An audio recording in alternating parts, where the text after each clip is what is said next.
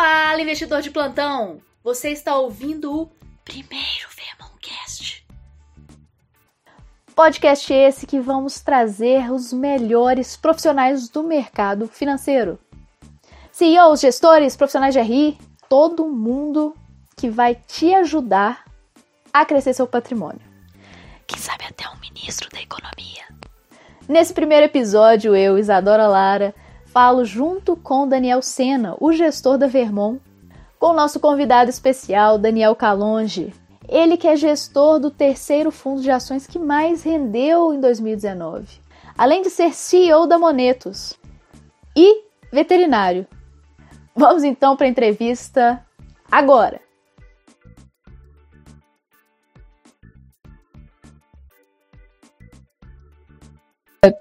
Mas então, como é que vai, Daniel? Como é que foi hoje? O que, que você está bebendo? Eu... Tudo Aqui bem eu... com vocês? Vocês estão bebendo coca? Daniel, tá bebendo o quê, Xará? Eu não vou contar o que tem na minha caneca, não. eu tô na água aqui na coqueteleira, curtindo bastante a quarentena e trabalhando muito. É isso aí, então. Ô, Calonge, a primeira coisa que chama atenção na sua biografia é a sua formação. Você tem uma formação muito bacana, você é um cara muito capacitado. É, já te conheço há bastante tempo, é, pessoalmente, você é um cara muito competente tecnicamente. E você tem uma formação de veterinária. Assim, como é que é isso? Da onde que veio esse negócio? Conta essa história pra gente. Como é que você veio parar no mundo dos investimentos depois de ter estudado veterinária?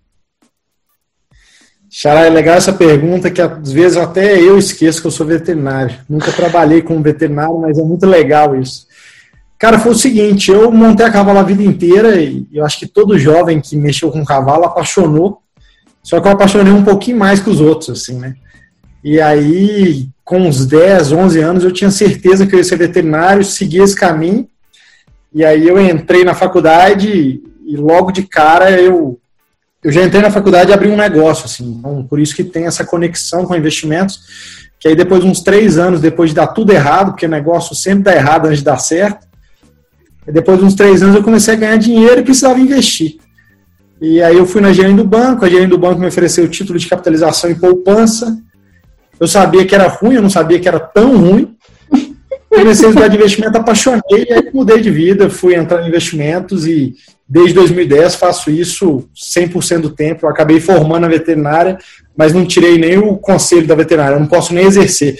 Isso é bom que os amigos que falam assim, cara, tô com um cachorro, gato, cavalo doente, eu falo, cara, não sei, não posso. Seria exercício legal da profissão.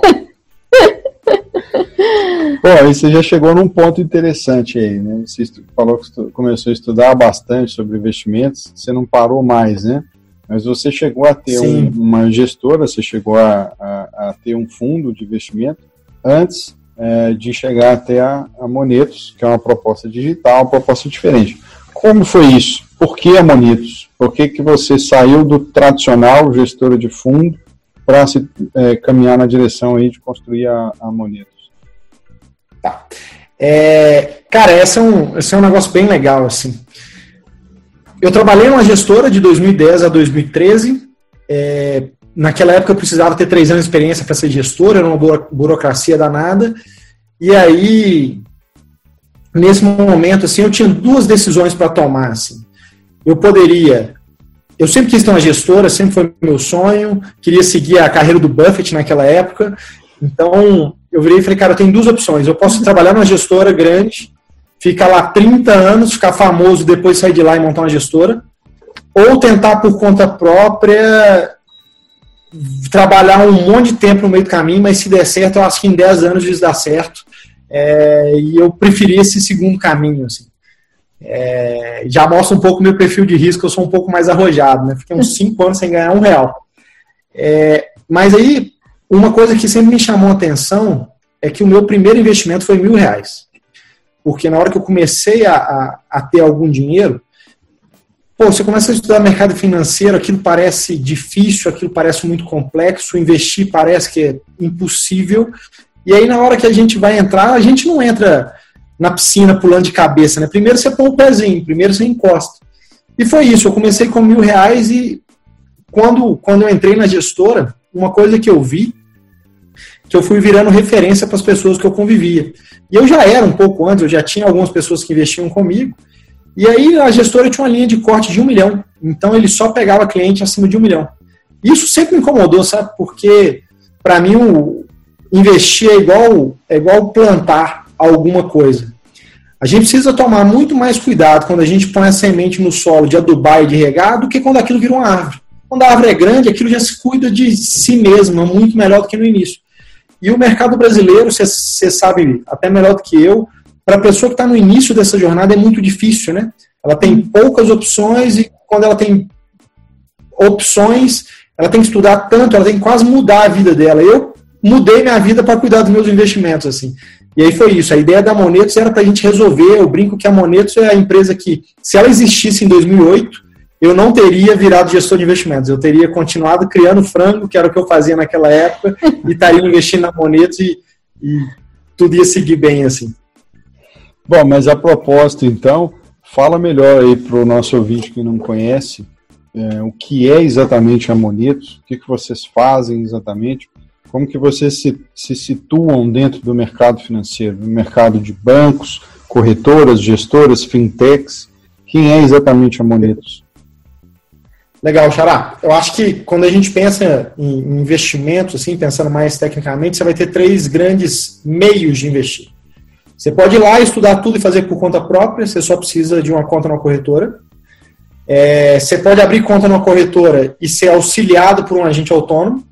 É, e eu vou explicar um pouquinho mais os pontos positivos e negativos que eu vejo dessa situação. E você pode ter um gestor de investimento, que é o cara que vai é, cuidar do seu dinheiro e vai te ajudar nisso mais passo a passo. Nada é perfeito e nada é ruim, tem cada uma das características. Quando você vai sozinho na corretora, você precisa estudar bastante investimentos e fugir de pegadinha porque aquela ação que foi a ação que mais subiu no último mês, na última semana, ou no último ano, que está todo mundo falando, normalmente não é o melhor investimento. E mesmo que você queira ter ela, não tenha só ela, né? Então, acho que por conta própria você tem que fugir das pegadinhas. Quando você tem um agente autônomo, a gente tem que entender um pouco de como que o agente autônomo ganha dinheiro. Ele ganha dinheiro com base no, no na comissão daqueles produtos que ele vende. Se ele for muito bom, não tem problema nenhum, ele vai ser bem orientado e vai funcionar bem. Mas se ele pode ser, no meio do caminho, influenciado por um produto que paga um pouco mais de comissão do que o outro, é, que pode gerar um conflito de interesse. Mas pode gerar, a gente não necessariamente vai ter. O gestor, de uma outra maneira, ele ganha é, sobre o patrimônio do cliente. Então, quanto mais o patrimônio do cliente crescer, melhor para o gestor. Isso cria alinhamento de interesses. É, e é algo que eu acho que é fundamental na vida, no trabalho, pessoas alinhadas e alinhamento de interesse, porque o alinhamento garante que em momentos de tomada de decisão, as tomadas de decisões vão ser boas para o mesmo lado. Por quê? Porque está alinhado, as pessoas estão olhando para o mesmo lado. E aí, desde o dia zero, a ideia da Monetos sempre foi ser totalmente alinhada com o cliente. Então, a Monetos virou e falou, cara, a gente quer, então, ganhar dinheiro com base no patrimônio do cliente, porque quanto mais a gente, o cliente ganhar dinheiro, mais feliz ele vai estar e mais feliz a gente vai estar também. E aí a gente tinha que escolher é, como nos posicionar. E a ideia sempre foi de ser disponível para todo mundo. Então a gente virou e falou, cara, qual que é um valor que seria possível para todo mundo investir, independente de tamanho de renda? E a gente chegou à conclusão que 100 reais seria um valor mínimo interessante. Naquela época, nós estamos falando aí de dezembro de 2016, era basicamente impossível ter um bom investimento com 100 reais. E a gente foi construir a empresa dali para trás. A gente virou e falou, tá, tem que 100 reais a pessoa conseguir ter o mesmo retorno que o multimilionário. Como que a gente vai ser, vai fazer isso possível? Foi aí que a gente criou a Monetos e pensando isso desde lá de trás. Tem que ser isso possível é, e tem uma premissa: todos os sócios da empresa só podem investir dentro da empresa. Isso traz uma outra coisa para a gente, faz com que a gente sempre tenha que ter os melhores investimentos dentro da casa. Porque se a gente quer o melhor para o nosso cliente, a gente, sendo cliente, a gente vai colocar o melhor para o nosso cliente e para a gente sempre dentro da casa foi um pouco disso. Assim. Então a gente se posicionou alinhando interesse e com investimento inicial que permitisse que fosse todo mundo.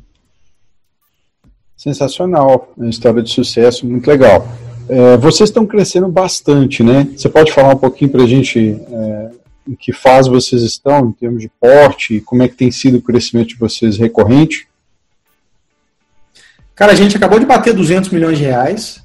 É, antes do coronavírus, a gente estava crescendo mais ou menos 7, 8% ao mês. É, então, um crescimento bem legal para essa indústria nossa. Mas no coronavírus a gente teve dois impactos grandes, né? Que eu acho que muita gente foi impactada. É, acabou que, graças a Deus, os clientes entenderam e estão bem educados, então, em termos do cliente, resgatar não está acontecendo. Então, a quantidade de depósito e a quantidade de resgate está meio que igualando, a gente não está perdendo nesse sentido, mas você tem uma grande desvalorização dos fundos. Então, aí a gente diminuiu o crescimento nesse sentido e a gente é uma empresa um pouco diferente. A gente entende que o melhor marketing é cliente bem cuidado. Então, 65% dos nossos novos clientes vêm de indicação. E aí, nessa época, a indicação diminuiu bastante, porque está todo mundo meio preocupado com isso aí. Mas é isso, assim. É, atingimos 200 milhões, estamos aí com 180, agora por causa do Covid. Mas eu imagino que essa crise não deve durar muito e a gente volta aí para os 200 rapidamente. Vocês são uma partnership? Quem controla a empresa hoje? Você é o maior acionista? Sim, eu sou o maior acionista, os controladores são os sócios fundadores, eu, o César, que é o CTO, e o Vinícius, que é o chefe de produto. É, a gente já tem investidores externos, porque a gente já fez duas rodadas de investimentos, uma aqui no Brasil e uma em Nova York, é, mas ainda temos o controle da empresa. Legal, bacana, sensacional. E Carlos, me conta uma coisa, é, ainda dentro da Monetos, ah, qual que é o maior desafio que você entende que vocês enfrentam para crescer e onde que você vislumbra chegar? Onde que vocês se imaginam daqui a 10 anos? Como que vocês vão superar esse desafio e em que posição que vocês vão estar daqui a 10 anos? É que um ano é difícil, né? Por causa do coronavírus, é 10 anos é mais fácil que um ano hoje em dia. Exatamente. É, Cara, eu sempre falei que sonhar grande, sonhar pequeno dá o mesmo trabalho.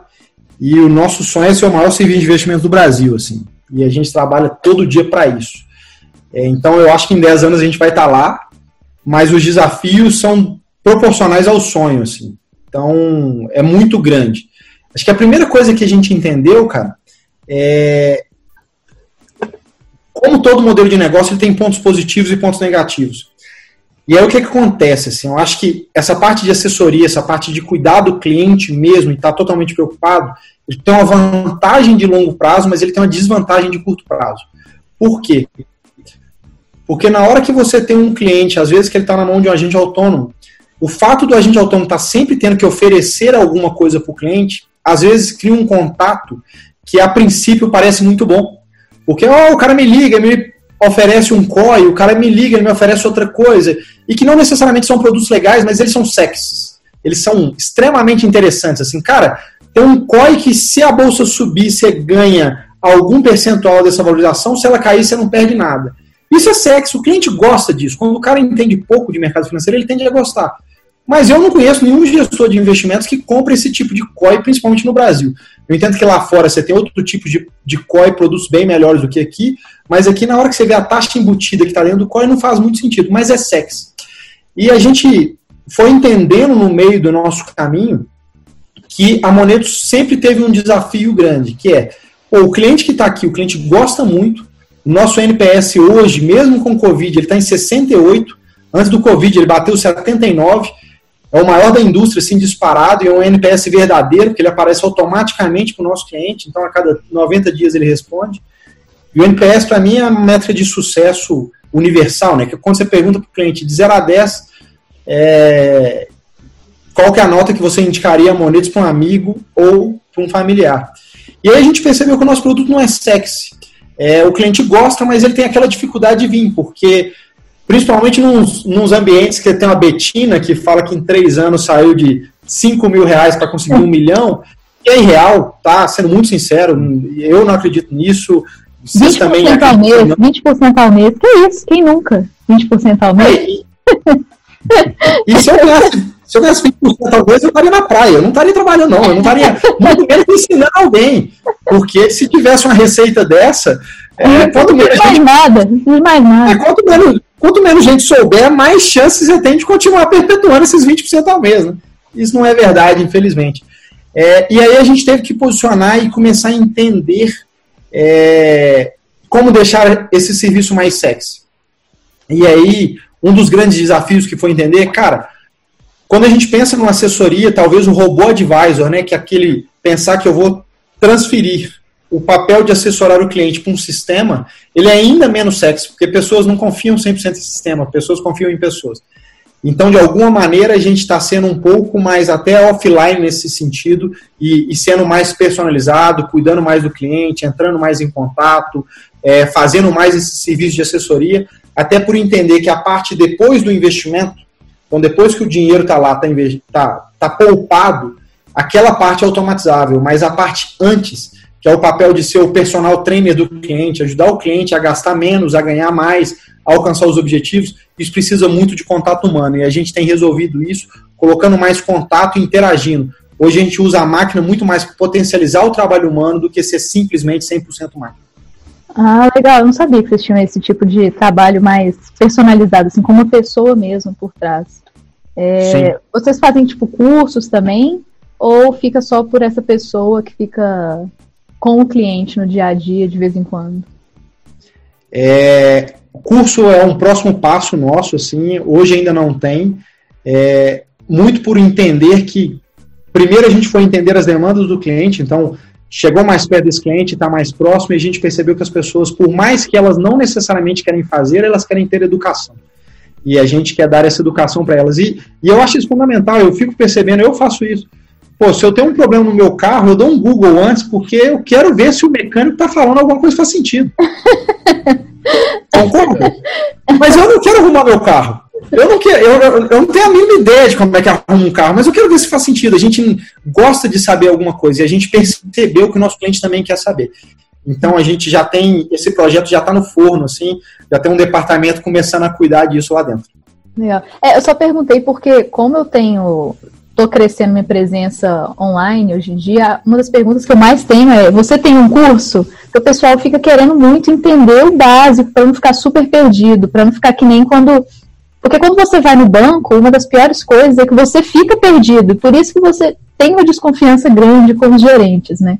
Por isso é, eu acho bem legal essa iniciativa sua de estar tá montando um curso para o pessoal ficar mais entender o que está acontecendo. É, e, e, e eu acho que quando a gente fala das armadilhas do mercado financeiro, educação vai tirar o cliente da armadilha, concorda? Sim, com certeza. Exatamente. Então, quanto mais a gente puder educar, mais a nossa proposta de valor, tanto Monetos quanto Vermont, vai ficar clara. Porque elas existem muito pensadas no cliente, mas se o cliente não sabe, ele não consegue nem diferenciar. Então é um ponto positivo. Eu brinco que se você não faz o certo, o melhor é você não educar mesmo. Uhum. Se você ficar certo, Muito já tá, bem dito, com toda já tá no bloco 2 já? Não, tem mais uma pergunta aqui ainda. Ah, então faz uma pergunta e depois a gente vai para o segundo bloco aí. Carlos, me fala uma coisa, é, referência para vocês, benchmark para Monetos, nacional e internacional, quem que vocês é, se espelham aí para mirar o crescimento? Gente, aqui é a editora vinda diretamente do futuro. A gente teve alguns problemas com essa pergunta por causa da internet, então quem tá vendo no YouTube vai perceber que a gente mudou de lugar onde a gente estava. Se você tá ouvindo o podcast, então tudo tá normal. Roda a fita! Agora vai dar. Agora, vamos lá, agora benchmark então, mais uma vez. É, você quer repetir a pergunta ou já quer que eu siga na resposta? Pode seguir na resposta. Cara, eu acho que benchmark a gente tem vários e eu gosto muito de ter benchmark. É um jeito fácil de você, como diz o Falcone, identificar uma lacuna e correr atrás de, de seguir, é, de fechar essa lacuna. O primeiro foi a Berman, que é o primeiro robô advisor do mundo e a gente aprendeu muito com eles, entendeu o que, que dava certo, o que, que não dava, qual que é o teto do modelo de negócios. É, isso foi muito legal, a gente aprende muito até hoje, mas hoje já não é o principal. E a gente tem dois principais hoje. Um é a Amazon, que eu acho que a paixão pelo cliente mostra isso de uma maneira muito legal, assim, de fazer aquela loucura de fazer coisa que você olha no curto prazo e fala assim, cara, vai dar, não vai funcionar. É, depois de um tempo, você, você vê e fala, nossa, como que eles criaram uma indústria totalmente nova. Eu não sei se todo mundo sabe, é, mas hoje menos de 40% da receita da Amazon vem do e-commerce online. Então a Amazon já virou um uhum. negócio monstruoso e sempre em todos os lugares é muito focado no cliente. Às vezes é até criticada, né? Porque É, a pressão por preço baixo do Bezos faz com que ele não ponha ar-condicionado nos armazéns e as pessoas trabalham a 35 graus de temperatura, mas ele fala isso vai aumentar nosso custo para o nosso cliente. Eu acho que tem que pensar um pouquinho melhor, né? Nem tudo é perfeito, mas esse foco no cliente pira a cabeça da gente. Assim.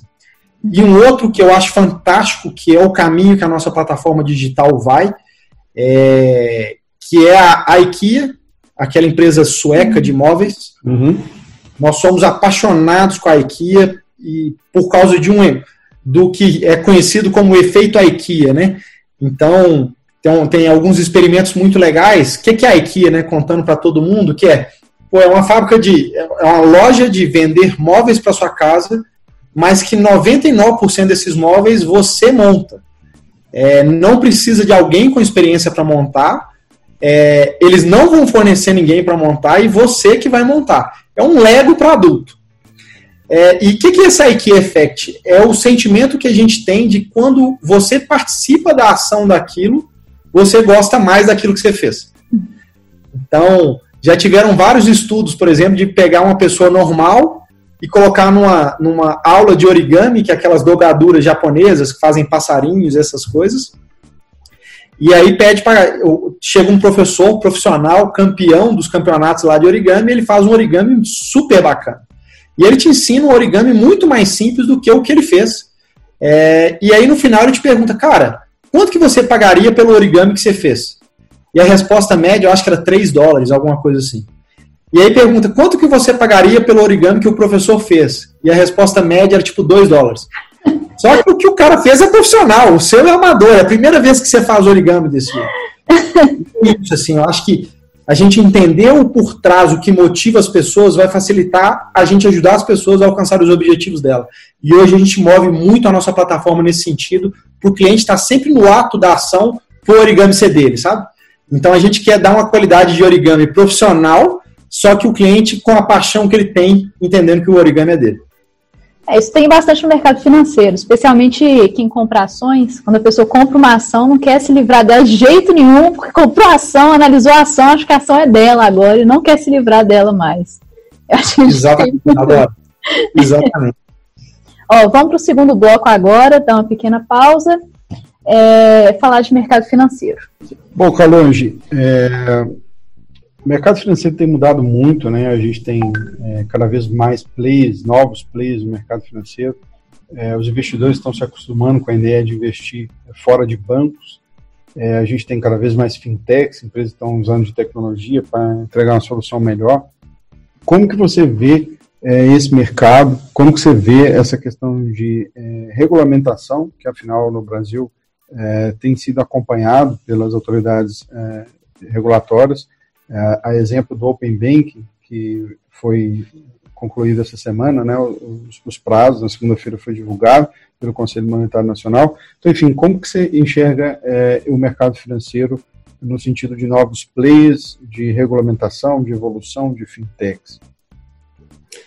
Cara, eu estou muito empolgado, é, porque eu vejo uma movimentação muito legal nisso. Eu gosto muito de uma frase do Paulo Guedes, que ele dá exemplo de várias coisas, mas um dos exemplos que ele dá é que ele fala que o Brasil é um país de cinco bancos e 210 milhões de patos. É, e aí a gente fica na mão desses cinco bancos. E, e, eu acho que a gente tem que, que. Hoje a gente já tem opções muito legais em termos de banco: Nubank, Banco Inter, Neon, é, o C6 agora. É, e aí o que, que eu vejo? Eu vejo a competição funcionando super bem e eu acho que assim, tem estudado muito sobre o Open Bank e ele vem muito para aumentar essa competição. É, e aí essa competição vai fazer com que todo mundo tenha que cuidar do cliente. Por quê? Porque na hora que você tem opção, é, você pode escolher. Porque antes, é, é, é, mais ou menos telefonia. Eu acho que banco, antes da gente ter essas fintechs que eu acabei de citar, era igual telefonia. Cara, não tem nenhuma operadora que a gente fala que é melhor do que a outra. Qualquer pessoa que você pergunta, cara, você tem, você tem alguma operadora que é boa? Não. ninguém gosta da operadora que tá, ninguém elogia a operadora que tá, e você nem tem vontade de procurar outra, porque é o mesmo padrão. E banco era assim. E ainda é assim para a grande maioria das pessoas. Né? Eu acho que a gente tem que, que olhar para fora e ver que pô, a gente tem um país que tem 30 milhões de desbancarizados. Cara, quando o cara pensa em ser um bancarizado, a primeira coisa que ele vai pensar é no banco que ele vê na televisão. Itaú, Santander, Bradesco, Banco do Brasil, Caixa, nesse sentido. Então, esse modelo ainda não chegou para todo mundo. Mas eu acho que a gente está crescendo nisso numa velocidade bem rápida. No Bank já tem mais de 20 milhões de contas abertas. Banco Inter já bateu mais de 5 milhões de contas abertas. Começa a ter opção. Hoje eu já não gasto mais nada em tarifa. A Monesso não gasta mais nada em tarifa bancária. Eu vejo várias pessoas já indo nesse sentido. E eu gosto muito disso. Ainda tem algumas dificuldades que eu acho que o Open Bank pode melhorar. Então vou dar um exemplo. É, que você sofre também do mesmo problema o sonho de todo gestor de investimentos é saber 100% do dinheiro do cliente onde que ele está. Por quê? Porque a gente precisa saber disso para cuidar bem. Mas não necessariamente eu vou ter todos os melhores investimentos para o meu cliente hoje. Porque a gente bem sabe que mercado financeiro é cheio das burocracias. Então, eu brinco que eu tenho 11 anos de mercado financeiro e nós estamos indo para a Série A agora. Porque nós estamos mudando de corretora parceira para poder ter tudo o que a gente precisa para o nosso cliente. Infelizmente, a gente não tinha até agora. Então, em junho a gente vai ter tudo e estamos muito felizes com isso. Mas é o que eu digo, pô, às vezes eu vou indicar algo para o meu cliente que está fora da minha empresa. Só que eu quero saber isso até para ajudar ele nesse sentido. Com o Open Bank isso se torna possível desde que o cliente me permita fazer. E, e tem uma outra coisa bem legal. E ele pode permitir para outra pessoa também. Vamos eu parei de fazer um trabalho legal para o meu cliente e meu cliente não sabe se é bom ou ruim, mas chega um cara falando, cara, eu tenho uma sugestão muito legal para te dar. Ou então seus investimentos. O cliente vai, informa tudo que ele tem, pô, tá lá. O cara vai e faz uma análise completa. Isso não é ruim. Isso é bom porque nos obriga a pensar no cliente 100% do tempo. Então isso me empolga bastante, eu acho que a gente está caminhando nesse sentido. Eu nunca vi um Banco Central tão ativo nisso. Assim. Então acho que Open Bank veio, veio para ficar e, e eu não sei quem vão ser os ganhadores como empresas, mas eu sei que o cliente, no final, sempre vai ganhar quando tiver competição. E isso me empolga bastante. Assim. Bom, dentro dessa mesma linha aí dos agentes financeiros, o Banco Central, CVM, Conselho Monetário Nacional, se estivesse nas suas mãos, hipoteticamente claro, você tivesse o poder de mudar esse mercado, o que, que você mudaria em primeiro lugar? Cara, eu mudaria várias coisas. Eu acho que a primeira coisa é, é um exemplo que eu tenho aqui em casa, é, comigo. Pô, eu sou gestor de investimentos, 100% do meu dinheiro está aplicado em um único produto, que é o Fundo de Ações da Monetos. É um produto que, se eu precisar de 100% do meu dinheiro, em quatro dias ele está disponível. Mas se eu quiser pegar é, 5 mil reais de empréstimo, eles vão me cobrar 4% de juros. Independente de eu ter quase milhares de vezes mais dinheiro do que o que eu vou pegar de empréstimo. Por quê? Porque as informações não se cruzam. Outra coisa, a gente é empreendedor. Então eu não tenho lerite, eu recebo é, distribuição de resultado.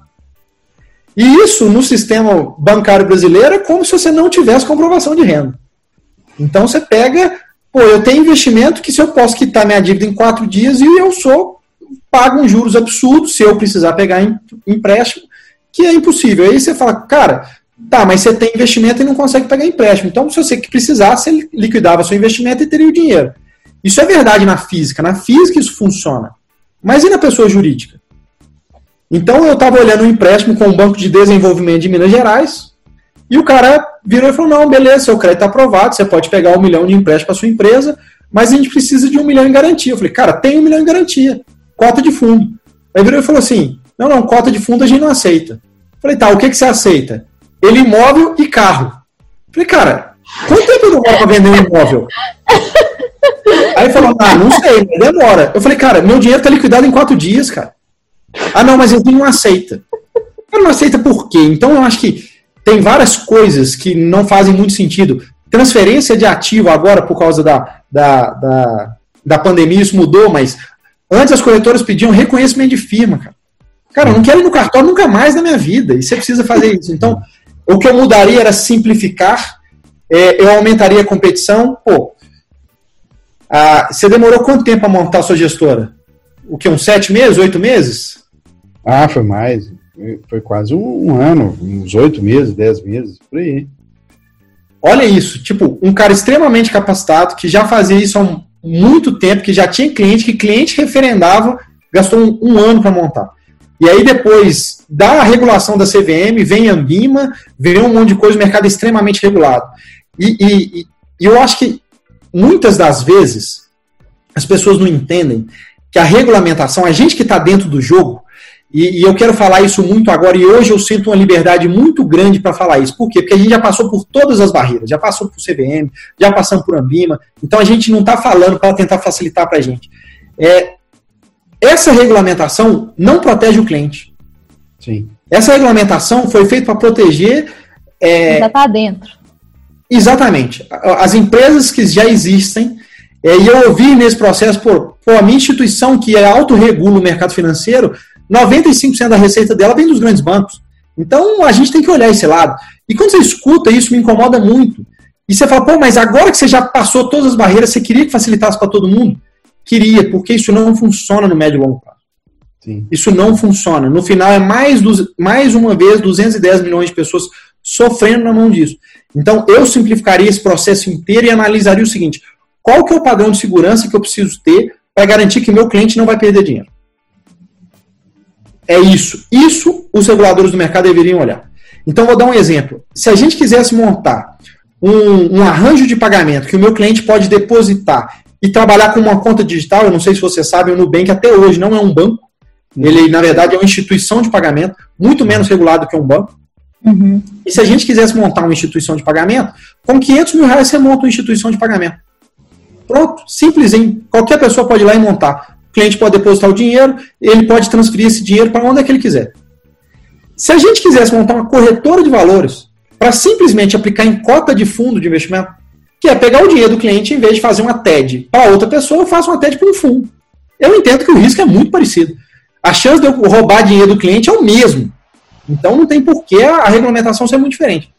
Eu ia gastar mais de 10 milhões de reais para fazer isso. Você gasta dois anos de, de, de para ser autorizado pelo Banco Central, na média, você gasta mais ou menos 300 mil reais por mês só para manter a estrutura de pé para responder ao regulador.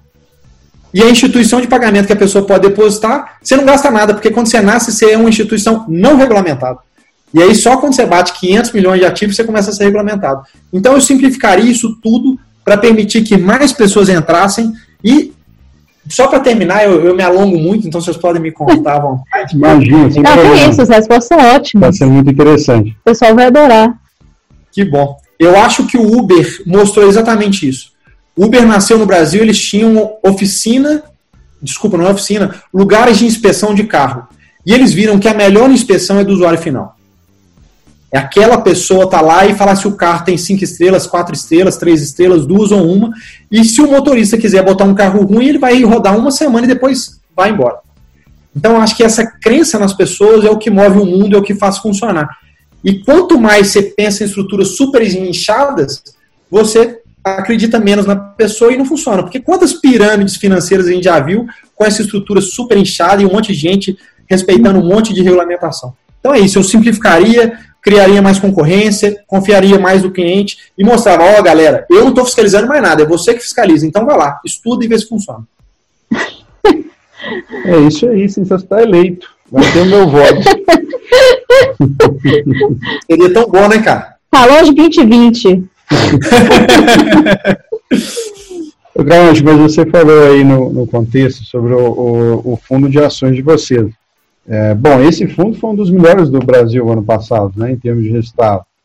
Sim, nós rendemos bem, graças a Deus, rendemos 52,6%, se eu não me engano. É isso. Pô, sensacional. Mas fala mais para a gente sobre isso, é, como que vocês conseguiram esse, esse resultado, qual que é o racional do fundo, é, que fundo é esse? Fala o nome dele aí para a gente, dá mais detalhes. Show de bola. É Monetos, fundo de investimento em ações. É... Ele é um fundo que eu faço a gestão dele desde 2011.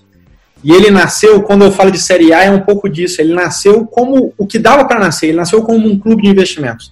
Hum. Do ponto de vista de segurança para o cliente, para o cotista, é a mesma, mas ele tem a limitação de só ter 50 cotistas. É, e aí a gente foi com ele como clube até 2017. Em 2017 ele virou fundo. E uma coisa muito legal que eu brinco, que a gente, além de ser perseverante, tem que contar com a sorte também. Em 2017, se a gente tivesse sido fundo o ano inteiro, ele seria o, o segundo melhor fundo do Brasil, com 57% de retorno. contra 26 do, do Ibovespa. Mas a gente só virou fundo em março. E aí só analisa a cota depois de março. Mas faz parte, a gente tem muitos anos aí pela frente. É nós vamos pegar essa posição de novo um dia. Legal, com vai bater, vai bater muitas vezes o Bovespa, muitas vezes, né? Se Deus quiser. E esse fundo, ele, ele, ele é o resultado do que a gente como pessoa e a gente como empresa acredita. A gente acredita em comprar empresas boas a preços bons. É, na verdade, eu até me corrigindo, eu acho que é comprar empresas excelentes a bons preços. É, e aí a gente tem uma filosofia muito de longo prazo, de virar sócio de empresas e acompanhar essas empresas à medida que elas vão gerando resultado. Tem um caso muito emblemático que eu acho que conta muito da história do fundo, que é a construtora Zetec, é, que era um patinho feio do mercado, era uma das menores construtoras da Bolsa lá em 2009. Eu, na pessoa física, invisto nela desde 2009, e o fundo, desde o dia zero, tem ela. Nunca teve ela a menos de 10%. É, meu primeiro investimento nela foi a R$ 2,09. Hoje ela vale R$ reais. É, já deu mais de R$ reais de dividendo no meio desse caminho. Assim. E é isso, assim. E está longe da gente pensar em vender. É, virou a empresa do ramo imobiliário na bolsa mais valorizada e uhum. tem para mostrar muito mais nesse sentido. E a gente gosta disso. Então tem, tem ação que está lá. Por exemplo, Natura é uma empresa que a gente estuda desde 2009. Fomos comprar em 2017, quando a gente viu que o preço fez sentido. Então, ela era aquela queridinha do mercado, aquela empresa que você fala assim, nossa, tudo vai dar certo para ela sempre, e a gente sabe que isso não é verdade, a gente sabe que vai ter sempre uma regressão à média. Nenhuma empresa acerta tudo a vida inteira. E aí, quando você pega essas empresas excelentes, quando elas erram, igual elas foram colocadas no pedestal, elas normalmente são tiradas de lá muito rápido. E aí a correção dá oportunidades muito grandes. Natura tinha caído mais de 60%. E aí a gente viu isso, continuamos estudando, assim, entendemos quando que seria o, o qual que seria o indicador dentro daquela empresa que faria, que mostraria para a gente que os momentos piores teriam ficado para trás, que a gente considerou que era as vendas por mesma consultora, porque a Natura, é, dando um pouquinho mais de detalhe, a Natura ela não tem loja, né? Agora ela tem algumas lojas, tem até bastante loja, porque ela comprou a Body Shop, comprou a Avon, é, a Aesop, que é australiana, é, mas grande parte do faturamento dela, quando a gente investiu, era venda porta a porta de consultora, que é normalmente a sua manicure, a sua cabeleireira, a diarista da sua casa, que tem como mais uma das funções dela vender Natura para você. E, e, é muito legal que normalmente é alguém de uma classe B vendendo um cosmético que é, para a grande maioria das vezes, classe A. Então, o contato entre essas duas pessoas é muito importante no tempo inteiro. E a Natura, ela errou algumas coisas no meio do caminho. Então, a primeira coisa que a gente fala é o índice de inovação, né? 35% das vendas da Natura, historicamente, vem de produtos lançados nos últimos cinco anos. Isso caiu muito. Quando cai muito, você acaba tendo poucas inovações. E aí, quando tem poucas inovações, você tem menos coisa para chegar para o cliente e falar: olha que coisa legal, eu tenho um produto que te rejuvenesce 25 anos aqui quando você passa. E aí você para de visitar as pessoas, as vendas por mesmas consultoras começam a cair. E como não é o, o, o, o único trabalho dessas pessoas, elas acabam focando em outras coisas que está mais tranquilo de ganhar dinheiro. E aí você perde por dois motivos. Você vai ter as pessoas já vendendo menos, as consultoras vendendo menos, e menos consultora querendo vender. E aí a gente falou, cara, eu não sei o que, que a Natura vai ter que arrumar para voltar um caminho de crescimento. Mas eu imagino que na hora que ela tiver é, três ou quatro trimestres de crescimento nas vendas das mesmas consultoras, isso vai criar um ciclo virtuoso que a consultora começa a ganhar mais dinheiro, ela começa a ganhar mais dinheiro, ela começa a dedicar mais, que vai fazer ela ganhar mais dinheiro nesse sentido, que as pessoas começam a perceber que ela está ganhando mais dinheiro que traz mais consultora. E aí foi isso, depois de três trimestres a gente já entrou comprando quase 20% do fundo nela, e, e, mais um ponto do fundo, a gente trabalha com convicção muito alta, a gente estuda muito as empresas, entende no detalhe, para na hora que a gente tomar a decisão, a gente tomar a decisão com convicção, não adianta ganhar 200% em comprando 1% da carteira, é muito melhor ganhar 200% comprando 20% da carteira. E aí a gente. Natura é um caso legal que ela ficou 11 anos andando de lado. O fundo performou super bem, a Natura, a gente comprou a 32, era antes do split, então é valores que já não importam mais hoje, mas ela estava 32, ela batia 35, 28, 35, 28 e ficava nisso. E as pessoas. Moneto já tinha mais de 10 mil clientes naquela época, e as pessoas comentavam assim: já imaginou a performance desse fundo que está indo super bem se ele não tivesse a Natura? E foi assim. até que a Natura soltou um resultado que o mercado abriu os olhos para ela. Ela subiu 12% num dia, 7% no outro e 6% no outro. E aí ela entregou 140% de retorno em 4, 5 meses. E aí ela deu 140% de retorno para a gente em um ano e meio. Mas na verdade, se a gente tivesse soubesse exatamente o momento de comprar, teria feito em 4 ou 5 meses. Mas eu e a Monetos inteira não acredita que sabe o momento certo de comprar. A gente compra empresas excelentes a preços bons e espera um dia o mercado corrigir. Se não corrigir, melhor ainda, porque a gente compra mais empresa e ela barata ainda. Uhum, com certeza. É, essa correção de mercado, assim, quando. O, o, o importante dessas empresas que estão sendo negligenciadas é que em algum momento ela sempre bomba. Sempre surge uma pessoa no Twitter e começa a falar delas. Até isso funciona para as empresas que estão indo bem e para as empresas que estão indo mal. Tipo a Oi, assim. Ninguém falava nada da Oi. Aí, de repente, de um mês pro outro, todo mundo começou a meter o pau na Oi. E aí surgiu no Twitter uma avalanche de pessoas falando da Oi, comprando Oi, não sei o quê. E ninguém tinha falado nada de Oi, tipo assim, três meses atrás. É... Isso é legal, né? Isso, isso é legal de você falar, Isadora, porque eu acho que mostra um pouco é, a imaturidade do mercado brasileiro ainda, né? É, acho que a gente já ficou maduro em várias coisas, mas quando a gente pensa em investimento em ações, ainda é muito imaduro, imaturo. É, por que, que eu falo assim? Na hora que a gente pega o mercado americano, menos de 10% dos gestores conseguem bater o índice todo ano. E aqui no Brasil, 75% dos gestores batem o índice historicamente por ano, gestores ativos. E por que isso? Porque ainda é muito amador, ainda tem uma. É, a qualidade da gestão aqui, você tem casas maravilhosas de gestão, é, mas a gente tem do, do, de um lado uma pessoa física que não está muito instruída nesse sentido, e a gente ainda não tem gestores tão ativos, né? Aquelas brigas que a gente vê lá nos Estados Unidos, do cara virar e falar Herbalife é pirâmide, eu estou vendido em um bilhão e fazer propaganda disso, isso de alguma maneira incomoda o acionista daquela empresa, incomoda aquela empresa, mas é muito bom para o mercado, porque traz informação e traz isso. E aí no Brasil a gente tem alguns zumbis, empresas que já eram para não existir mais há muito tempo e está lá, porque vale centavos e tem pessoas acreditando na, naquilo. Assim. É um risco, é uma das armadilhas. É, eu sempre falo que essas empresas assim que, pô, você citou a Oi, a Oi, eu não me lembro da última vez que a Oi deu lucro. a Oi tem uma dívida de mais de 30 bilhões de reais e tudo que ela pôde errar, ela errou no meio do caminho. É extremamente mal administrada pelos, pelos controladores. Então comprou uma empresa lá em Portugal, depois vendeu tomando uma multa imensa de uma coisa que ninguém entende. A empresa valia 4 reais na bolsa, falou que ia distribuir 3 reais em dividendos. Não, valia 6 reais na bolsa, falou que ia distribuir 4 reais em dividendo.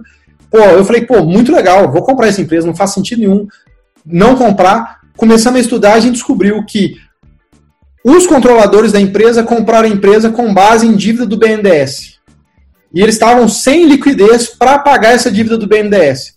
E aí eles queriam que a Oi distribuísse dividendo para chegar na holding deles e eles pagassem o BNDES.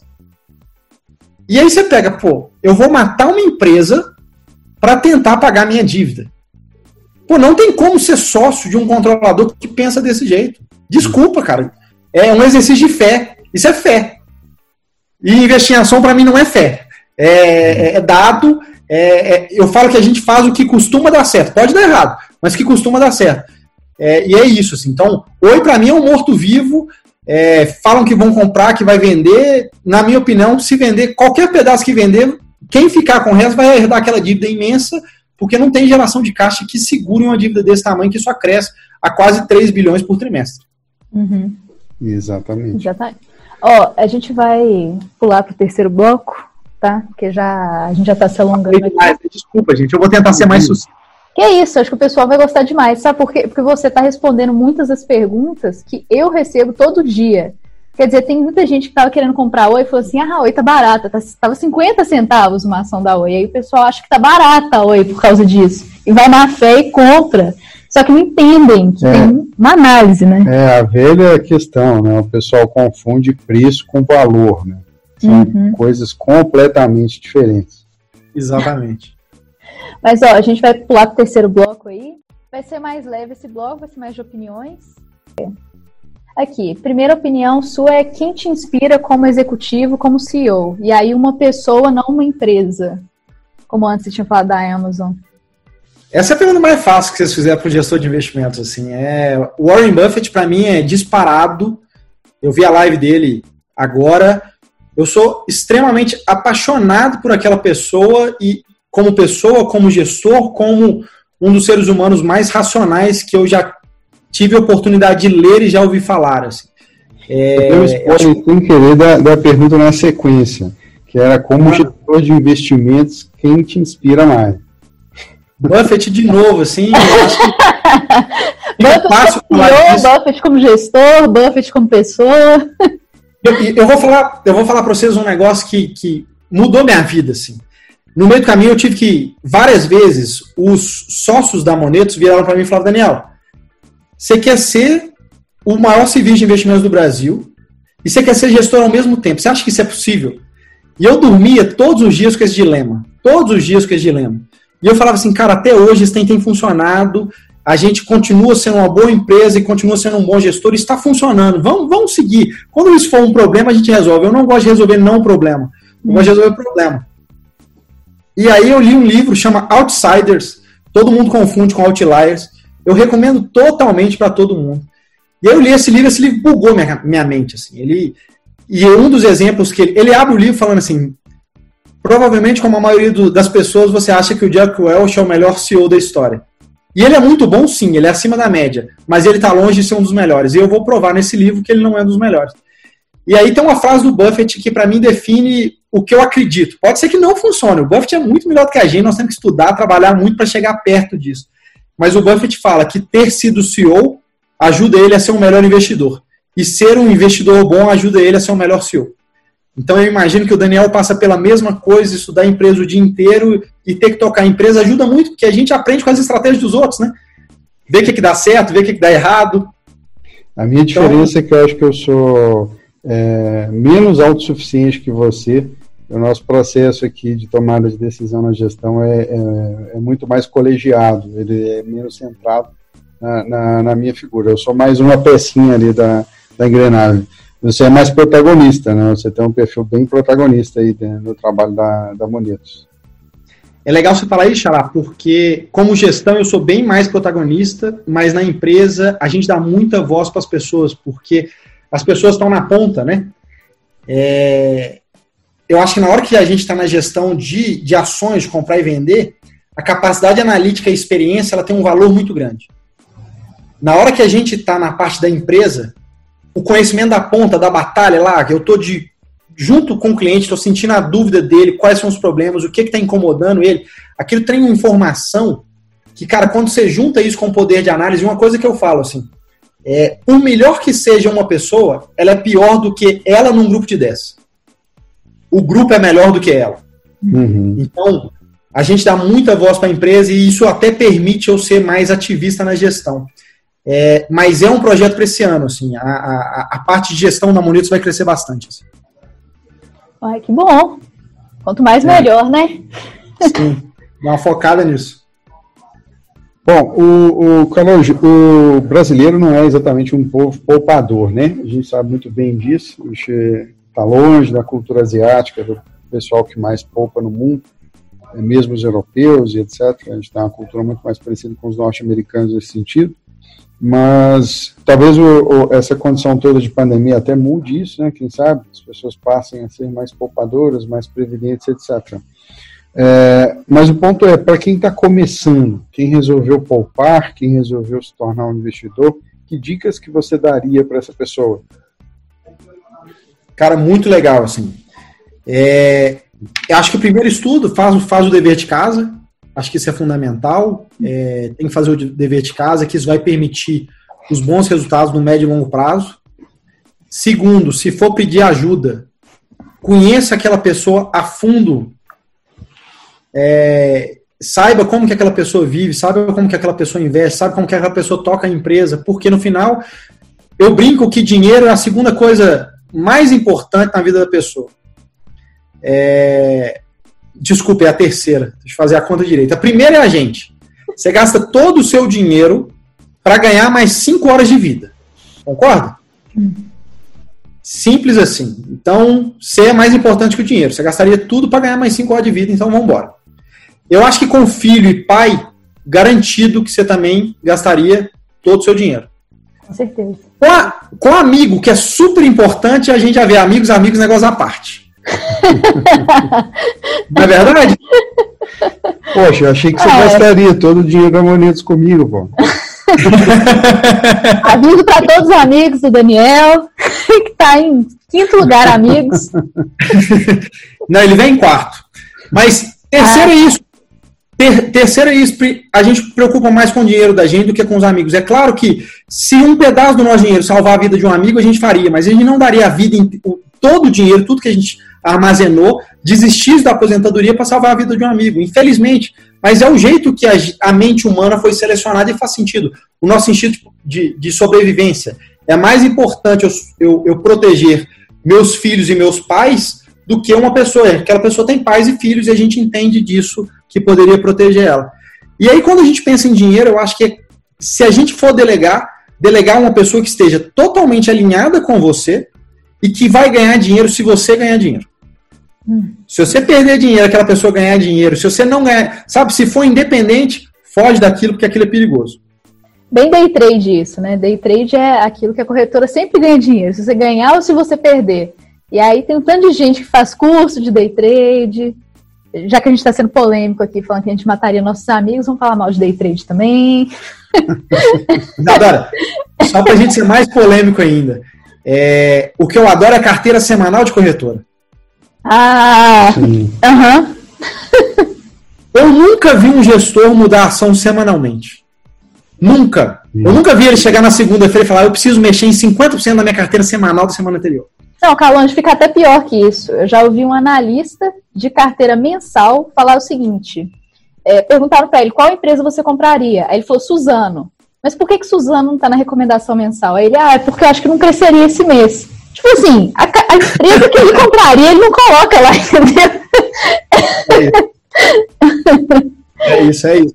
Eu acho isso muito legal. Assim. E, e aí, por exemplo, Daniel, o Vermont, eu, a Monetos, a gente é 100% fundamentalista, né? Não acreditamos nada em análise técnica, claro. graças a Deus, até porque não funciona. É, e aí, quem for crítico, e eu tô aprendendo a dar opiniões mais firmes, cara, me prova me deu um livro de algum cara multimilionário que ficou 30 anos tradando ação que ganhou dinheiro com esse negócio, fazendo análise técnica. Eu nunca vi. E eu falo, eu gosto de fazer o que costuma dar certo. Se alguém virar para mim e falar, não, para de comer que você vai ter uma vida melhor. Todo mundo que eu vi parando de comer morreu. Eu não vou parar de comer, eu vou continuar comendo. É isso aí. Essa análise foi muito boa, muito boa mesmo. E para mim, a análise técnica é isso. Então, eu nunca vi um curso de análise fundamentalista. Na verdade, eu já vi um ou dois da 10 participantes. Uhum. E aí você vê gente pagando 20 mil reais para um curso de análise técnica. E eu pergunto, cara, se esse cara, analista técnico, fosse tão bom mesmo, e eu desafio qualquer analista técnico, vira gestor. Eu ponho 5 milhões de reais em vocês, monto um fundo da moneda com dinheiro da casa e vamos ver se você entrega resultado. Porque vender curso é fácil, cara. Sim. Sabe? Com certeza. No dia que você tem cota diária lá todo dia, que você para de contar só o que deu certo, que o que deu certo te joga para cima, o que deu errado te joga para baixo, aí a gente joga campeonato NBA de gestão de recursos, sabe? E é isso. Então, fugir dessas promessas e analisar, pô, esse cara aqui que ele é tão foda, que ele me fala que toda semana ele ganha 10%, tá me cobrando 2 mil reais para dar um curso, tem 20 pessoas nesse curso. Para que ele tá dando esse curso? Por que, que ele não está investindo o dinheiro dele? Ele já não é um bilionário, porque esse cara é muito melhor do que o Buffett. Esse cara que ganha 10% toda semana, ele é muito melhor do que o Buffett. Pô, e como é que ele está aí dando curso? Pô, é muita sorte esse cara tá me dando um curso por dois mil reais. E quando parece bom demais, normalmente não é verdade. Uhum. Então, eu acho que é isso. Ganhar dinheiro, eu não acredito em nenhuma fortuna do dia para a noite. É, é, trabalho duro. Pô, Monetos tem aí. A gente montou em 2012 começamos a trabalhar em 2013, lançamos ela digital em 2016. Eu trabalho com investimento há 11 anos e nós estamos só começando, sabe? Eu acho que a história da Vermont é tão bonita ou mais do que a da Monetos e, cara, vocês estão só começando, a gente está só começando. Eu tenho certeza que a gente não é um 0,1% do que a gente quer ser. Então, cara, não é do dia para a noite, não é, não é betinas da vida que vão fazer as pessoas ficarem milionárias, sabe? É exatamente, aí. exatamente. Caríssimo, esse papo está sensacional. Daria para a gente ficar aqui mais umas duas ou três horas tranquilamente, mas infelizmente a gente vai ter que caminhar para os finalmente, em função do tempo. Me fala uma coisa, é, ainda dentro desse público que eventualmente está começando, está procurando é, estudar, está procurando conteúdo, o que, que você recomendaria em termos de livro, site, blog, podcast, além do Vermocast, obviamente, que, que você recomendaria de conteúdo para quem quer aprender sobre mercado financeiro? É, e fala do seu curso também, se vocês forem, se vocês já tiverem uma data para lançamento ou tiver alguma expectativa aí para o pessoal ficar de olho. Da data do curso eu vou ficar devendo, mas deve vir nos próximos dois meses. A data específica eu não tenho, mas dentro dos próximos dois meses vem. E vai ser bem legal que a gente vai fazer a versão online. Então a gente não vai ser EAD do, do dia zero, não vai ser gravado. Vai ter um público online que a gente vai conversar com as pessoas e essas aulas a gente vai gravar. Eu quero uhum. ver porque eu acho que essa interação, igual a gente está tendo agora, se eu estivesse fazendo um vídeo contando essa história toda sem essa interação com vocês, ia ser muito pior do que isso. A interação é muito legal. E eu até faço um pedido antes de responder a pergunta, que é, eu quero fazer um Vermoncast eu entrevistando o Daniel. Por favor. Por favor. Aí é, eu acho que tem que todos dele. Não, eu acho que tem que ter e vai ser muito mais legal alguém que admira e de fora da casa fazer. É, e eu adoraria te entrevistar, Daniel. Então, se você topar, é só você falar: eu quero que o Vermoncast 2 seja com o Daniel e eu vou entrevistar e vou escolher as perguntas e, e vamos lá. Eu acho que vai ser bem legal, porque a sua história é muito legal. É, é, de trabalho duro, é de pensar no cliente, é de nunca parar de pensar no cliente. E é isso, as pessoas têm que ver isso. Assim. Eu acho que esse Vermont Cash, eu tenho certeza que todos os clientes da, da Vermont vão assistir. Quem não assistir tem que assistir e saber a história de quem cuida do dinheiro deles. Então, eu já me voluntaria aqui, vai ser um prazer se vocês toparem. Vamos fazer sim, sensacional. A recíproca é verdadeira, tenho a grande admiração por você, pelo seu trabalho, eh, pelo carinho que você tem com o seu negócio, com seus clientes. É, vocês estão muito parabéns e, enfim, a gente só foi na mesma linha aqui de corroborar tudo isso com tudo que você contou. Mas conta pra gente, em termos de conteúdo, o que, que você acha legal? Cara, eu, eu, eu acho que livro a gente vai separar em alguns grupos, assim. Então, eu acho que para quem está com dificuldade de lidar com dinheiro, que queria ter mais dinheiro do que tem, eu sugiro dois livros. É, o Segredo da Mente Milionária, que é atual, tem 10 anos de lançado, 12 anos, não, deve ter uns 14 anos de lançado, então está próximo. Mas o livro que mais mudou minha cabeça nesse sentido é do Napoleão Hill, que é Quem Pensa Enriquece. Hum. Eu acho o título péssimo, péssimo, porque muita gente fala, então você acha que quem não é rico não pensa? Não, não acho nada disso, é só o título. É só o título do livro, mas ele traz a essência, e vocês vão ver que ele escreveu o livro em 1908, se eu não me engano, 1909, e o livro é totalmente atual. Ele é 100% atual, então mostra que a regra básica da vida, a gente, eu vejo muita gente querendo saber a novidade, qual que é a ação da semana, como é que vão ser o futuro disso. Eu quero fazer o que dá certo há muito tempo, porque a chance de eu errar vai ser pequena. Então, é, o que eu brinco, pô, cuidar de cliente deu certo há 200 anos, deu certo há 50 anos, deu certo hoje e vai dar certo daqui a 50 anos. É isso que a gente faz. Então, entender que poupar dinheiro, que chegar ao sucesso é a mesma regra desde 1906, eu acho que é muito legal. Então, eu indicaria esse. Para quem quer investir, vou sugerir um livro nacional. É, quem está começando a investir, que é O Investidor Inteligente, não, desculpa, desculpa. O investidor inteligente é do Benjamin Graham, que foi o professor do Buffett, é mais avançado, mas eu sugiro, está entre os sugeridos, mas tem um meio que um plágiozinho desse título que é Investimentos Inteligentes, que é do Gustavo Cerbasi. Ah. Ele vai falar um pouquinho de cada investimento, bem resumido, então acho que começar por ele é bem legal. Assim. Quem quiser se aventurar com ações, eu sugiro ler O Investidor Inteligente, que é do Benjamin Graham, que eu citei antes, e A Bola de Neve do Buffett. A Bola de Neve é a biografia do Buffett. Fala muito pouco de ação, mas me ensinou muito mais de ação do que vários livros específicos sobre ação. E aí aquilo vai te mostrar a cabeça, porque investir em ação, na minha opinião, não é comprar e vender uma ação, é comprar e vender uma empresa. Tem a ver com a metodologia, tem a ver com, com o processo de, de pensamento. E aí essa biografia do Buffett é muito legal e fala muito disso. É legal que você falou vários livros que eu recomendo pro pessoal. Também já li o Mente Milionária, mandei todo mundo ler o Mente Milionária.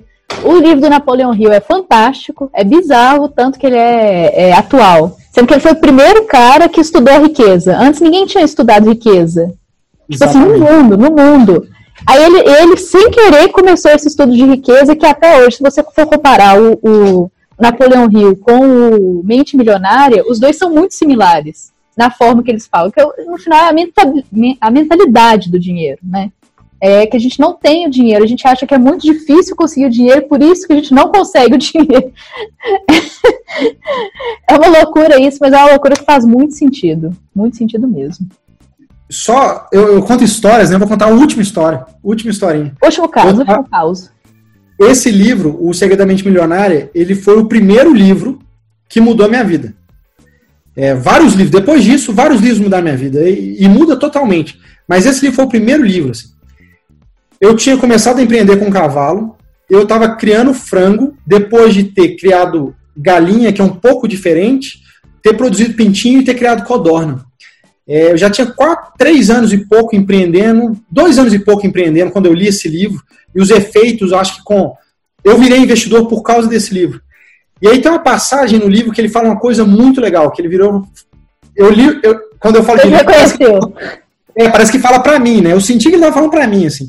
Que ele conta uma passagem que ele já tinha feito um zilhão de coisas na vida, e o pai do amigo dele virou para ele e falou assim: Você sabe por que você não ganha dinheiro? Ele falou: Porque você não pensa como os ricos pensam. Pensamento de rico é outro mindset. Não é gastar, não é aquilo que a gente acha que é a demonstração de riqueza. E aquilo abriu a cabeça dele, ele foi escrever o livro por causa disso, que ele começou a estudar, se eu não me engano é isso, eu li esse livro tem muitos anos. E aquilo abriu minha cabeça nesse sentido, eu falei, eu sempre pensei pequeno. Até aquele momento eu sempre pensava pequeno. Quando eu fui mexer lá no sítio, eu não pensava em ganhar dinheiro, porque eu achava que ganhar dinheiro era feio. Eu queria pagar as despesas do sítio. E aí, uma das coisas que eu aprendi depois que eu fiz PNL é que a mente só aprende o que você fala para ela. E quando o seu sonho é só pagar a despesa, você não vai ganhar dinheiro mesmo, não. Esquece, não vai funcionar. Você já se autolimitou. E o livro mostra isso. Aí tem gente que classifica isso como autoajuda. Eu não classifico isso como autoajuda, não. Eu classifico isso como verdade.